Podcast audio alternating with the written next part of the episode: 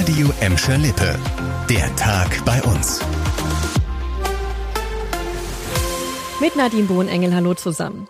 Wer in Gladbeck, Bottrop und Gelsenkirchen keinen Hausarzt hat, muss sich keine Sorgen um die zweite Corona-Schutzimpfung machen. Die Kassenärztliche Vereinigung Westfalen-Lippe hat jetzt eine Liste mit Impfpraxen veröffentlicht, die ständig aktualisiert wird. Ende September schließen die Impfzentren in Bottrop-Gelsenkirchen und im Kreis Recklinghausen. Und wer jetzt erst seine erste Impfung im Impfzentrum erhalten hat, wird dort nicht mehr die zweite Spritze bekommen können. In der Regel werden Patienten dann vom jeweiligen Hausarzt versorgt. Für den Fall, dass jemand keinen festen Hausarzt hat, hat die KVWL jetzt eine Liste veröffentlicht. Den Link dazu findet ihr auf radioemschalippe.de. Schlagerfans im Bottrop können aufatmen. Im kommenden Jahr wird es wieder eine Beachparty im Stenkhoff-Bad geben.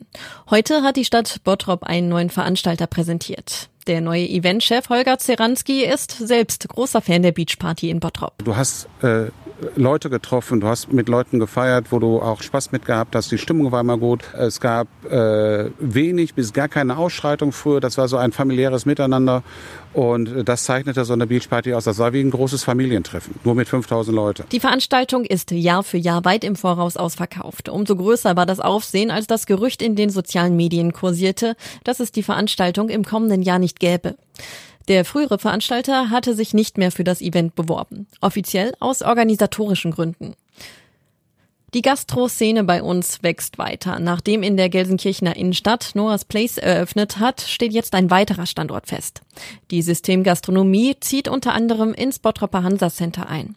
Aktuell geht der Betreiber Uwe Suberg davon aus, dass er Ende nächsten Jahres bis Anfang 2023 eröffnen kann. Das Noah's Place will mit exotischen Gerichten aus aller Welt die Bottropper ansprechen. Ein Konzept, von dem Uwe Suberg überzeugt ist. Ich habe mir die Gastronomielandschaft in der Innenstadt angeschaut. Es ist vieles da. Aber ich glaube, wir schließen dort eine wichtige Lücke auch an diesem Standort in der City. Im neuen Noah's Place im Hansa Center sollen 200 Gäste Platz finden. Auch eine Außenterrasse ist geplant. Neben dem postalischen Weg können Kinder in Bottrop in diesem Jahr zum ersten Mal auch online für die Schule angemeldet werden. Hierfür steht die Internetseite grundschulanmeldung.bottrop.de zur Verfügung. Wer seine Kinder online anmeldet, muss keinen Anmeldebogen bzw. den Zusatzbogen zurückschicken. Allen Eltern wurde ein entsprechender Zugangscode mitgeteilt, um das Online-Verfahren nutzen zu können.